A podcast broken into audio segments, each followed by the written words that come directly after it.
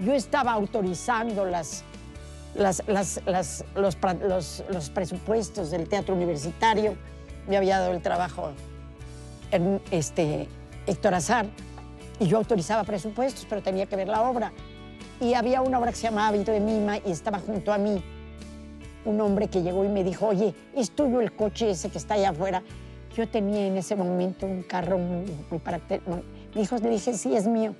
Oye, yo he tenido no sé qué, y se puso a platicar conmigo y me encantó la persona y su plática y todo lo demás. Después me dijeron que era el primo de Yamile Paz Paredes, hija de, de- los Paz Paredes. Y eh, bueno, Yamile era, era una de las actrices de ahí. Y yo estaba viendo la obra para ver si autorizaba o no el presupuesto. Y poco tiempo después, días después, me invita a su casa. Este. eh, Arturo, no, no, no. Rubén. Rubén me invita a su casa, a la, a la casa de él, Rubén. Vamos y yo lo veo platicando con una mujer alta, alta, alta y güera, güera, güera, casi transparente. Y dije, no, pues no soy su tipo de plano. y hablaba y hablaba con ella y hablaba. Después me enteré de que era su mejor amiga, pero no tenía nada que ver con él y que no le gustaba porque era transparente. Precisamente por eso, porque era una rubia transparente.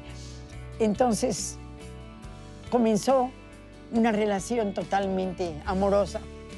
Y a mí me parecía rara, pero un hombre tan bello y con tan, tan apuesto y tan inteligente y tan lleno de cualidades que yo me sentía muy poca cosa junto de él, la verdad. No, no entendía por qué se estaba enamorando de mí. El propio Ernesto no lo entendía. ¿eh? Yo lo llevaba al, al foro y, y Ernesto decía, pues quién sabe qué tendrá Marta, porque ya han visto la pareja que se carga. Era un hombre muy bello, muy bello realmente. Total, ¿Te fuimos casaste con él? 50 años.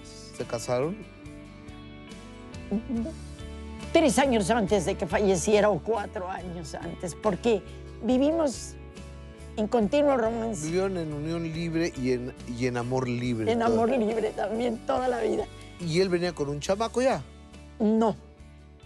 En toda esa época y en todo ese momento que estaba el, el- el 68 y todo ese asunto, embarazó a la mamá de, de Diego y tomó responsabilidad por el niño, pero no hubo una relación amorosa entre ellos. Y en un determinado momento, fraterna, que así se llama, y es una mujer muy cálida, por cierto, madre de Diego, La mamá. La mamá biológica de Diego. ajá. y que él además la, la ama mucho, por ser una mujer muy cálida, muy cálida. Entonces estudiaba, estudiaba en la, en la facultad, primero arquitectura y después antropología, y le dijo a, a Arturo, oye, yo no puedo estar estudiando y eso, y tú tienes una relación y tiene un hijo, ahí te lo doy. Entonces se quedó conmigo Diego Bebé.